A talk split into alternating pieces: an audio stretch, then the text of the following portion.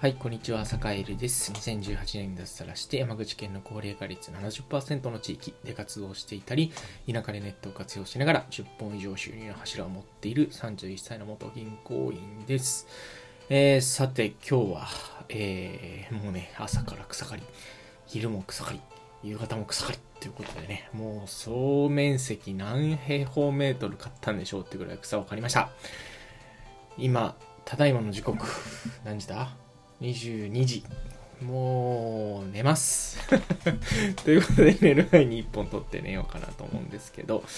え今日の話は何かというと、えっと、なんていうかね、月曜日がしんどいあなたへというテーマでお話をしようかなと思います。で、ね、そういう人にかけ、えー、まあ、かつての僕もそうだったんですけど、金曜日嬉しかったんですよね。金曜日やったみたいな、花金やみたいな、ああ、やったっつってね、一週間終わったみたいなね。うん。で、土曜日、うん、土曜日やったみたいなね。土曜日の夜ぐらいから、おま明日もう日曜日だ。で、日曜日の夜、うわぁ、月曜日が来るみたいなね。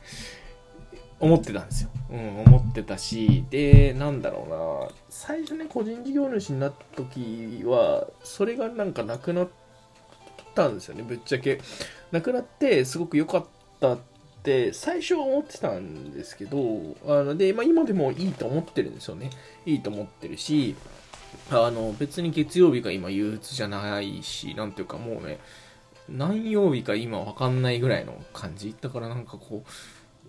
お客さんからのメールとかチャットが少なくなって、ようやく、あ、ど、あ、今土日かって気づくような感じっていうのが結構ね、今の個人事業主って今そういう状態なんですよね。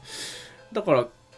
それはそれですごく、今時点では、なんていうか、あの、まあそういうライフスタイルというか生き方を選んでよかったなっていうふうに思っているし、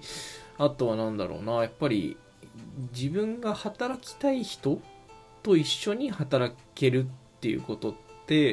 多分なんだろう、あのー、別にね、曜日関係なかったとし、曜日関係なくそうするとね、結構働いたりするんで、なんだけど、そうするとなんかこう、特定の曜日が憂鬱とか、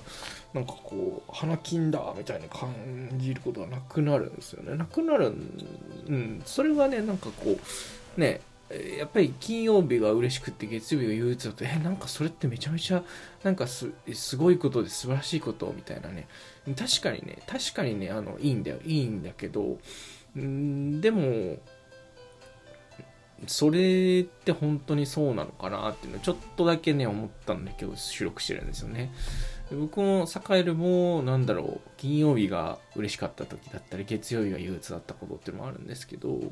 その時にじゃあやってたお仕事がそのままそっくり何の意味もなかったかというと絶対そんなことはなくて、えー、サカエルがその、なんだろう、月曜日に行くのしんどいなとか嫌だなとか思ってて、なんかあの上司嫌いだなとか思ってた時もね、あったっちゃあった。うん、すごくいい人ばっかり、いいね、振り返ってみるといい人いい上司に恵まれたなって思ってるんですけど、当時はね、あの、そういうふうにこう思ってる時もあったし人間関係で悩んで嫌だなって思った時もあったんだけどでもやってる仕事自体には誇りを持ってましたねやっぱり。うんなんというか、うん、ね他の誰かにがね移動しね人事異動で移動してきたらもしかしたらできちゃうことかもしれないしあのね、自分の代わりは割と東京にはたくさんある、いるし、まあそれも事実だって思ったからこそ、まあ自分にしかできないことをやろうみたいなことを思って、えー、脱サラ地方移住っていう選択肢を選んだっちゃ選んだんだけど、でもね、なんていうか、うーん、みんながみんな必ずしもなんかこうね、月曜日が憂鬱じゃない生活を送ることがなんかこう、それが素晴らしいことなのかと言われると別にそんなことはなくて、別に月曜日が辛かろうが何曜日が辛かろうが、うシンプルになんかこうね、やってることに自信が持てたり、なんだろう、別にね、ちょっと歯車の一部だな、自分と思った、思う時があったとしても、えー、なんだろうな、それこそ半沢直樹の世界じゃないけど、ちっちゃいネジなかったら飛行機飛ばないしね。うん、やっぱり自分の仕事っていうのがなんかこうちっぽけな仕事かもしれないしちっぽけな歯車かもしれないけどでもこの歯車なくなった世の中の案内ぜぐらいのちっちゃいプライドはやっぱりなんかこうみんなが持つべきことかなとちょっとねふとなんかこうそんなことを今日思いました。なんでお前こんなこと急に収録してるねんって話かもしれないんですけど。ねえなんというかね金曜日でわーって盛り上がっててね一方でなんかこうね金曜日だったり金曜日で盛り上がって月曜日でなんかこうね憂鬱になる生活嫌だなって思ってる人っていうのとかねそういうのを見てるといや別に、うん、それをから抜け出したい気持ちはわかるし、まあ、坂井もそこから抜け出してよかったけどでもそれだけで別に人生決まんないし自分の価値って決まんないしお仕事の価値って決まんないよねっていうねうんお話でした。うん。だから別にえー、なんだろうな。月曜日に仕事に行くのが辛いからといってその仕事に自体に価値がないわけではないしあの自分自身がやってる仕事の価値っていうのは自分がやっぱり一番評価してあげないといけないところだったり誇りに思わない誇りに思え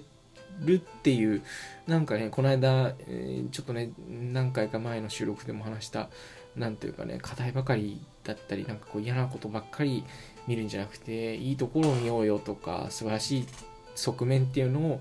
えー、物事には必ずそういう側面があるからそういうところを見ようよっていう話をしたんですけどあの仕事においてもそうかなっ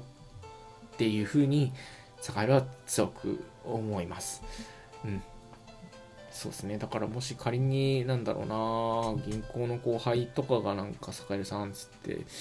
うん月曜日めっちゃ面倒もうほんと会社嫌なんです銀行嫌なんですけどねなんか独立してなんか個人事業主になったら毎,、ね、毎日同じようなねあのテンションで働けるんですよねみたいな。そういうライフスタイルいいですよねみたいな、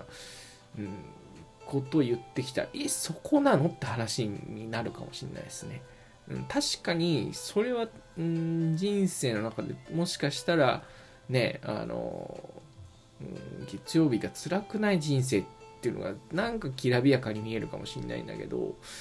でもその先にやってるしどういう仕事をしたいかとかどういう世の中に価値を与えたいかとかそっちの方で見た方がなんかいいんじゃないかなっていう、うん、感じがしますね。うんあとなんかこう結構ね、同じ仕事内容でも、なんだろう、人間関係が変わったら結構変わりますからね。うん、世界でも同じ仕事内容でも上司が変わってめっちゃ安くなったりとか、めっちゃりにくくなったりとか、ありますからね。うん、だからその仕事自体の良し悪しだったり、なんだろう、価値あるなしみたいなところっていうのは、うん、なんかそのね、人間関係によるところもあるし、あんまりこうね、あの、短い目線で見ない方がいいなっていうふうに、えー、なんか偉そうに振り返ってみてなんか思うなっていうところですね。はい。うん。そうだなそうですね。だからもしね、月曜日が辛いなとか、うん確かにね、個人事業主になったらそういうのなくなる、なくなってるしね。で、好きな人と働けてるからすごくいいいいし、うん、いいんだけど、でもなんか、それだけを考えちゃダメかなっていう感じがしてますね。うん。そうですね。うん。なんかまとまりなくなっちゃいましたけど、えー、まあそんなこんなで、えー、月曜日が辛いあなたへというテーマで、別に今やっている仕事自体が、なんかね、あのもしかしたら、自分がこうやりがいあるなって思うことよりもなんかこううーんもやもやするなっていう方がもしかしたら上回っちゃってるかもしれないけどけどでもしかしたらその仕事っていうのはあなたがやることで他の誰かがやるよりも少し昨日より一歩もしかしたら良くなってるかもしれないしうーんあなたが支えてくれるおかげでえっとなんだろうな。えっと、僕らが、僕らがっていうか、他の誰かがちょっと普段よりいい生活ができてるかもしれない。その積み重ねでやっぱり、なんか社会ってできてるんだろうなっていうふうに、こういろんな人にやっぱり支えてもらって社会は思ってるから、うん。あんまりその、なんだろうな。ね、人間関係で辛い時っていうのはあると思うんだけど、なんかこう自分の仕事の良くないところをばかりさっからするよりもやっぱり、なんだろうな、どういうとこに価値があるかなっていうところに、やっぱり着目してあげるっていうことをすると、その仕事の中でよりね、大きな創意工夫、意欲だったり、まあなんかこう多少組織から怒られたり上司から怒られても、ちょっと自分はこの仕事を一歩プラスアルファいい形にしてやろうみたいな気持ちになっていく、ね、っていけるような気になると思うので、えー、ぜひね、そんなつもりで、えー、一緒に頑張っていけたらいいななんてことを思ってます。えー、坂井も明日も明後日も、まあ土日だけど普通に頑張ります。えー、明日、明後日はね、えっと、地域のお祭りがあるんで、えっと、地域のお祭りにちょっとね、顔出してこようかなと思ってます。はい。というわけで、えっと、今日はこの辺で終わりにしようかな。はい。それでは今日も一日お過ごしください。それでは。